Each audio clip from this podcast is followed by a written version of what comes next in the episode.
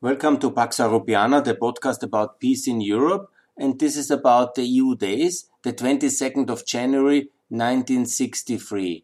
That's an important day in European history, and it's soon 60 years. And it's important because that was the day when was signed the treaty between Western Germany and France, the so-called uh, Élysée Treaty. Élysée is the French uh, presidential palace in Paris and uh, on the invitation of the President uh, Charles de Gaulle and the German Chancellor Adenauer came there to sign this um, really very important treaty of friendship uh, between the two ancient enemies. When I say ancient enemy, it's very important to understand the nature of this conflict. It was three major wars which Germany led against France in just uh, from 1870 to 1914 uh, to 1940. And this is within ge two generations, if you want to, within 70 years, maybe three generations, three major wars. The terrible French-German war, um, basically uh, the attack uh, by Bismarck on the French Empire and defeating the Second French Empire of Napoleon III in 1870, 1871. A shock for the world and of um, absolutely big significance, obviously, for defeated France, this famous Paris Commune later then, all these uh, terrible events uh, which developed out of that, and also a very big Germany in the center of, um, of Europe uh, developed, which uh, shook the world. Obviously, also then uh, the, re, uh, the integration of Alsace uh, in, and Lorraine in uh, the German Empire and the consequent revanchism of uh, France and then this terrible attack unprovoked by Germany against France, um, intervening after the escalation in the Balkans in 1914 as a consequence of this Austrian-Russian rivalry and Pan-Slavism in the Balkans and the decline of the Turkish Empire, and then the Germans uh, putting all their armies via Belgium uh, to defeat Paris again, hoping for another defeat like uh, 1870 71, another Sedan, always this kind of Sedan day, and another similar defeat, which was not to, to happen then, uh, the famous uh, miracle at the Marne and then uh, this very disastrous long four years of stalemate and uh, disastrous trench warfare at the Western Front, and then again uh, the second, the third attack in 70 years. In, in 1940, uh, uh, the Drôle de Guerre, this Blitzkrieg, uh, this uh, Panzer attack um, towards the coast, towards the Atlantic coast, and the defeat of France and also then the disaster of the collaboration Vichy France and everything else which is anyhow famous uh, and well known, notorious, I would better say. So situation is this is a long story of brutal wars, and it is not just uh, started in 1870. If you go back then later for Napoleon times and this uh, the disaster of 25 years of war, and before the Seven Years' War, uh, never, and you can go down in history 1000 years of uh, disaster between France and Germany. It's a very fundamental um, um, confrontation. If you want, you can go to the Roman Empire back. So it's really uh, a long lasting discussion about the Germans and the Franks and the Rhine River in between, dividing them, separating, and uniting them. So this is really uh, very important in European history. And then to sign this treaty is of course of significance. To say France-German friendship and the symbolism is of course huge yeah? and really significant. So um, with, uh, let's say, so a few years after the um, end of the Second World War, the greatest disaster, that this was possible was of course very significant and important. Yeah? It was important, it was significant, but let's also not over-evaluate it because it happened basically as a response to several things.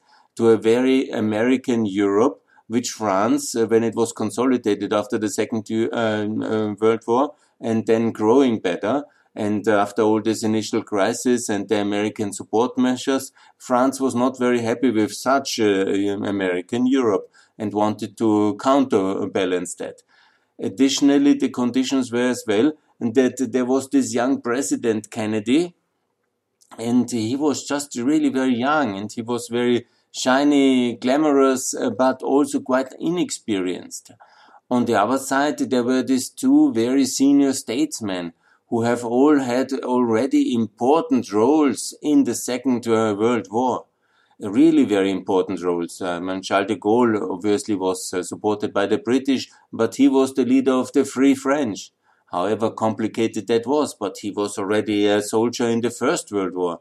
He was a very serious and senior man, no doubt, yeah? one of the great European statesmen. And in 63, uh, there was a lot of um, let me say, and also Adenauer. He was already very old when the American forces took him out of his semi-retirement closer to Cologne, where he was the mayor, and asked him to run the Western German government. Yeah? So these were the senior statesmen of the world in a way. And obviously Kennedy had a lot of um, complications as well. Whenever he's very popular now in the in the glorification of history, obviously his management of East-West relation with Khrushchev was very um, uh, complicated, to say at least, yeah, and very emotional. And he led the world to a full confrontation on several issues from Cuba, Turkey, the summit in Vienna. Uh, it's also understandable that the two senior statesmen they were not uh, very pleased with um, having the fate of the world uh, decided by Kennedy's uh, extravaganzas, and so it was like this, and that they um, made this, um, I think, very courageous and good step to unite. But there were different expectations behind it. And it's so important to understand first there was already the Treaty of Rome signed, so the economic framework was already in 60 and 57. So this is uh, years after. But the economic framework of OECD and of the European Union in its uh, emerging phase was already sent, uh, set on stage. So it was logical to do that meeting. But the expectations between France and Germany and Western Germany were very different.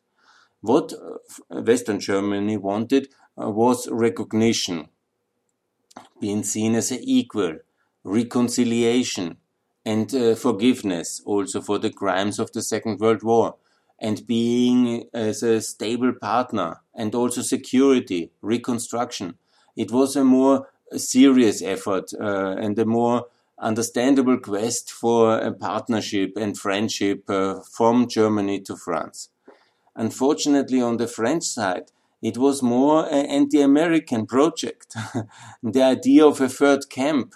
And it's not surprising that when you see it in the light of the 2021 debate, again, um, it was maybe called differently at that uh, stage, but it was exactly the same concept of European sovereignty, meaning a French Europe, meaning that France, with its nuclear power emerging at that stage, with its capacity to be a strong land army in Europe, that France is um, basically organizing Europe according to its own priorities as a kind of a third way between the United States and the Soviet bloc.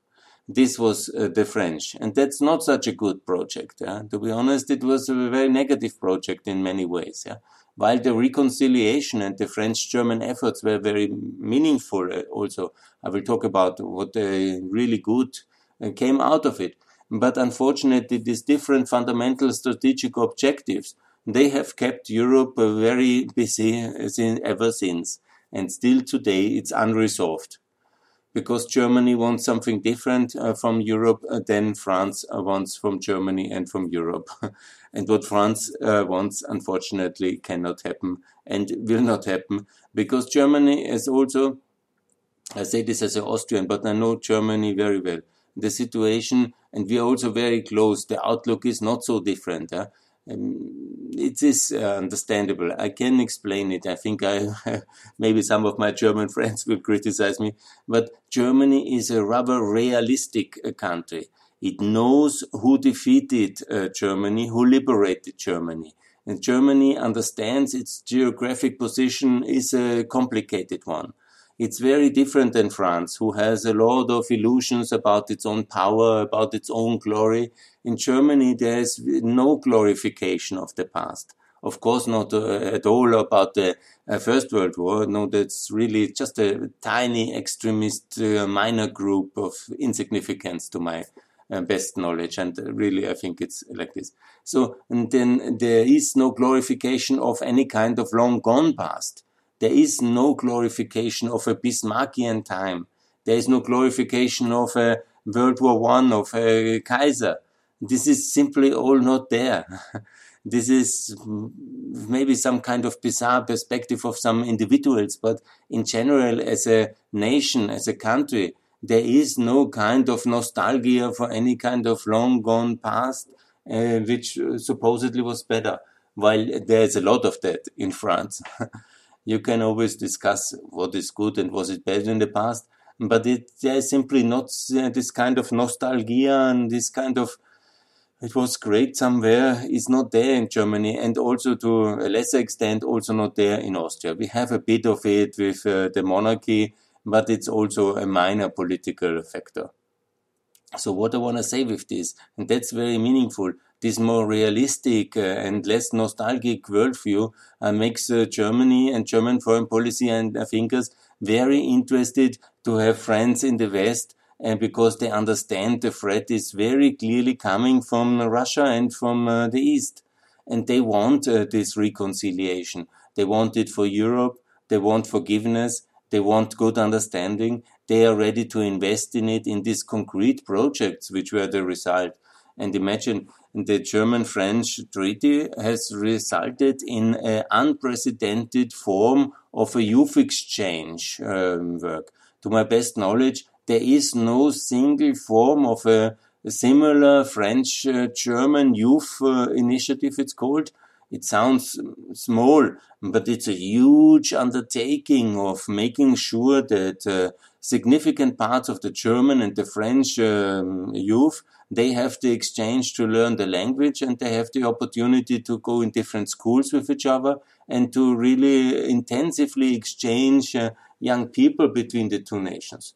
I mean, that's significant, that's big, and that has really made a big impact in crossing boundaries and knowing each other. This has not happened, to my knowledge, in any other European uh, country or globally to that extent. Also, when it comes to cultural cooperation, political cooperation, joint ministerial council meetings between the German government and the uh, French government, and so on and so on, and many other of the industrial cooperation with Airbus. So there is really big significance, but uh, and a lot of deliverables. But unfortunately, the French always want something different. They want something more. They want uh, Germany to be less pro-American. But uh, honestly, the German foreign policy thinkers, they, they want to be very friendly with, and they are very friendly with France. But uh, France cannot compete in the outlook strategically with uh, America. France is a 67 million uh, nation with a very uh, complicated foreign policy perspective. On the other hand, there is America, which defended, liberated, which uh, first of all defeated, secondly liberated, uh, first uh, maybe secondly occupied, then liberated, reconstructed, re-educated, and also secured Western Germany, which then was vital as well for uh, and let's not forget, you know, all the crises, the Cold War, the Berlin Wall, and all these uh, disasters. And then obviously the German unification. And then obviously when everybody thinks in the night, yeah, who is really more important, then you must be confused when you take uh, France and not America. And that will be always the strategic thinking uh, in Germany, and it's similar also in Poland. It's just, you know, for me, always very surprising how this uh, world view in Paris that somebody can see the world differently, but they do see it differently, and that leads to a lot of complications. Yes, but it doesn't make the day uh, smaller. It's a significant day, and it's major achievements. It's the 22nd of January, which always there will be the celebration and it's important day for Europe. Why? Because simply it's the two biggest countries in the European Union. They are the two founding members together. Of course, there's Italy, but Italy played a minor role and also the three Benelux countries, they're obviously much smaller. France and Germany also today have this kind of specific uh, relationship also because they represent um, 150 million of uh, 450 million European citizens.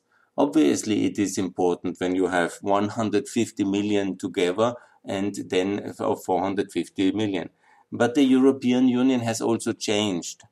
When I, for example, was a youth activist in the time of the joining, when the EU came from 12 to 15, I was always uh, talking this what we in Austria learn in politics, yeah, that you this is the French German power cartel which is dominating Europe and we have to fight it. No, I'm no longer saying this. It's of course necessary to consult these two big nations and it's important that they coordinate the things, yeah. But obviously it's no longer a EU of six or 15. It's now a EU of 27 and there is more countries to come. And obviously it's changing the dynamic. And obviously also France is not so well led. It has confused priorities. It is still this imperial kind of uh, outlook uh, with a much on African power projection, which in Europe really very complicated and nobody really wants. Yeah? Even when it's necessary, like in Mali, to fight Islamist terrorism and help uh, some states there and some societies to defeat uh, terrorism. But there is really about zero appetite in the rest of Europe for such things. Yeah. And even when it's okay intellectually and politically understood, and there will be some support, but this is really about uh, the least priority. We can do it in order to uh, satisfy French demands, but what is really mattering, obviously, in the perspective of Germany, Austria, and uh, many Eastern European countries, is obviously the question of uh, Ukraine and the Balkans. And this is where the security interest and obviously the containment of hostile Russia. We really hardly know out of the African interests of France. And we, uh, you know, this is a big divide in Europe this, especially also the Belgians are very interested in uh, from Congo to West Africa. This is really very uh, complicated to, reconcile with the other Europeans because we are really significantly less interested. We are ready to support France, but not in that extent they want. And they don't want to support our politics in Eastern Europe. And so we are in this uh, uh stalemate as well, it's also very complicated because the voting system is different than in the United States Senate. We have this uh, three level voting systems. A lot of things have to go through uh, unanimity in Europe. That makes sense in taxation, in membership, in many of the important things. But now is the big debate about the US Senate voting rights. And you complain in America, they complain about filibuster, meaning that 60 or even higher qualified majorities have to consent in Europe, we have mostly all member states. That means 100 of 100 senators, if you want, or in our case, uh, it must be 27 member states uh, agreeing. In many ways, the normal majority would be 14, but we also have introduced the so-called qualified majority that 55 um, of the member states or 65% of the population must agree in order to have a decision. And that's actually most of the times and the necessity that this kind of majority is uh, is given. So 65% of the population, 55% of the member states. It obviously gives a big role to Germany and France. And it's some way also justified because they really represent 150 million of the 450 million um, people. But obviously, the thing is, when you then take another nine countries in, as I propose, and I think it will happen very soon, you will see Albania, Montenegro, North Macedonia are on the way in when there is now decency and reason back in Brussels and in Washington. And, but then it's also Ukraine, the big question. And that brings a lot of voting rights as well back, back in. And that is, of course, complicated to understand in Paris that this should also happen because they never had so many interests in this lens uh, between uh, Germany and Russia, and they don't want to be thrown in this conflict again, as uh, much as we don't want to be thrown into these uh, West African scenarios. It's very complicated, unfortunately, and we have these uh, these um, difficulties, and we cannot resolve it without American leadership. It needs a much more engaged uh, American policy in Europe, and it was very good that President Biden was now at the EU Council meeting here officially in this uh, video format, digital, but it was very well received and that was very important and it's uh, definitely a significant starting point. But it doesn't solve obviously many of the key issues from Nord Stream 2, uh, where also France is basically supporting Germany, uh, to digital taxes, where France was not on the list of countries like Austria and Turkey and India, which now the US trade representative has criticized. But we have these different outlooks and we have these complications with America. And you know, this, uh, at least uh, we had uh, no kind of escalation on the trade war, but we had now four years uh, de facto trade conflict with America under Trump, and we have to get out of it. And the French will always make it very complicated, as they have made it complicated, and are the reason basically why we don't have a free trade uh, agreement with America. Why actually we don't have that? Since uh, because normally it is quite logical that we as NATO allies also would have a free trade agreement. But because of the French, they were the leaders obviously in the EU and that one in the protectionist tendencies, we don't have it. And obviously Germany is more for free trade because it's an export nation. It wants this market access. France wants to protect its farmers. And that's the compromise, leading to no free trade agreement with America, leading to all these complications we have on the trade front. I mean, it's really not easy to resolve it without American power, and I call for that. So, but here, let me also celebrate it more because it's the 22nd of June, uh, January. I want to talk about this picture of um, de Gaulle and Adenauer together reaching out um, long uh, across these ancient enemy lines, across the Rhine, making this uh, friendship. Even when it was on different perspective, it is still a powerful symbol. It was then later repeated in also a very powerful symbol. This is also what I do on Twitter a lot. I share this a lot. Mitterrand and Kohl in Verdun. And this is also so meaningful to overcome the ancient hatred and to go together to build a Europe anew and then to march together. They did it again. And then later, uh, then the, when the German unity was on, to walk through the Brandenburg door, uh, gate. These are powerful symbols. So it's really, uh, there's a deep rooted symbolism in this French um, German alliance, and I support it, and I think it's good. And I would like also to draw this kind of role model that this is uh, a very powerful form of reconciliation in Europe. Uh? And obviously, I'm critical to some aspects, but let's not spoil the moment. But let's uh, really make this as a symbol also for the reconciliation between Germany and Poland, which was so important and there was much effort done and is also complicated, there's no doubt. We have also this um, possibility reconciliation then between uh, the um, Eastern Europeans and Central Europeans. If Germany and France can reconcile, obviously also Austria and Italy could. And they have done it. And we had also very tragic conflicts in the past. There were Southern Tyrol, and we uh, reconciled. The relation is now very good.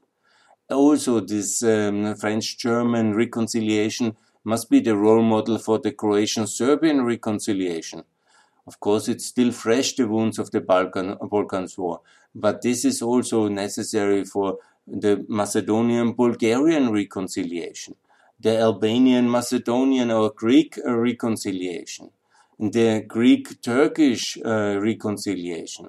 We have many of these ancient antagonistic um, uh, today, this kind of antagonisms today in Europe and they are so painful and so open. And then I always, when I come to seminars in Eastern Europe, I say, look, Germany and France could overcome their difficulties. And then they look at me in open eyes as if they would have never heard about it.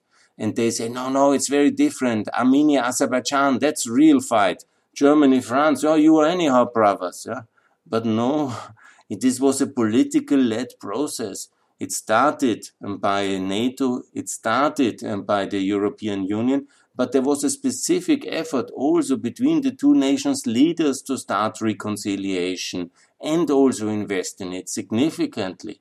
And this is something I think we should learn from this German French, not the motto of European development. I'm a bit skeptical on that one, but the reconciliation aspect of it.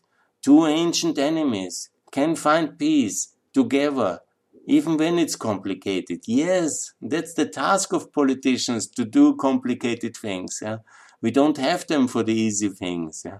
We have them for the complicated things. And that's my call also for Greek Turkish reconciliation. That's my call for also Azerbaijan Armenian reconciliation.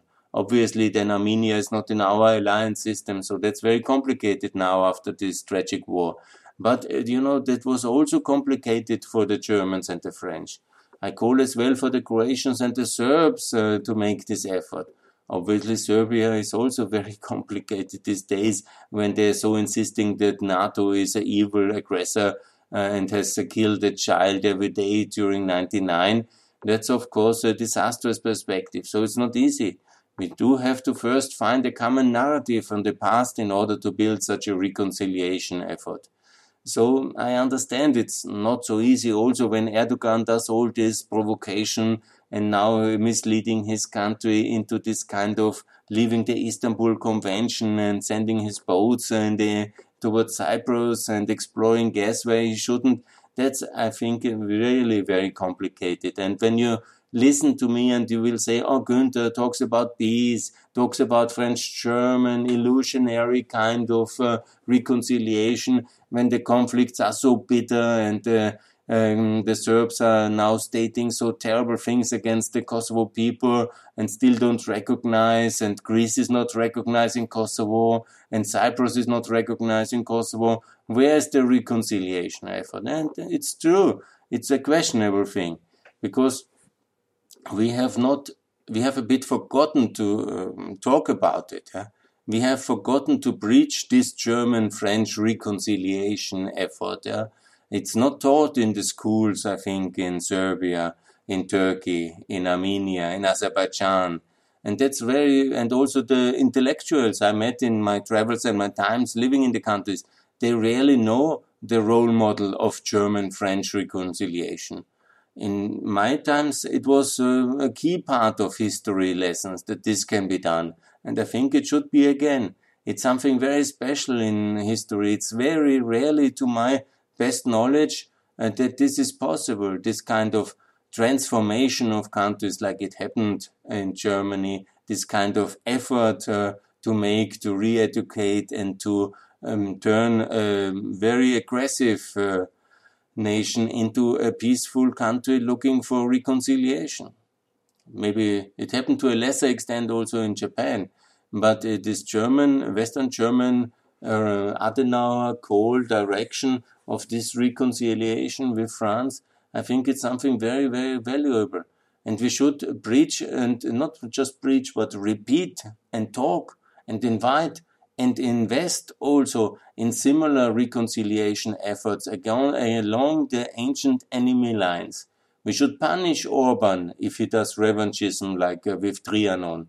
We should also not condone the Bulgarians when they do the San Stefano uh, kind of greater Bulgaria thing. No, no, no. Nobody will be any more greater in Eastern Europe or in Western Europe no kind of imperialism, colonialism, suppression, ethnic cleansing, genocide will be condoned. No, no, never, no more. And all these people who um, somehow, in this nostalgia of past glory, somehow do this, they should be punished. They should be sanctioned. That is also my calls on Twitter so often to sanction all these non-recognizers of Kosovo, uh, to sanction also and hammer hard on the Bulgarians when they do this uh, to Macedonia. And then there must be a specific uh, kind of a peace nego negotiator to be assigned to all of these specific conflicts which we have. We need 21 conflicts I have designed already and appointed, and uh, uh, displayed, but there needs to be a very specific uh, negotiation process and also a peace facility for each of these.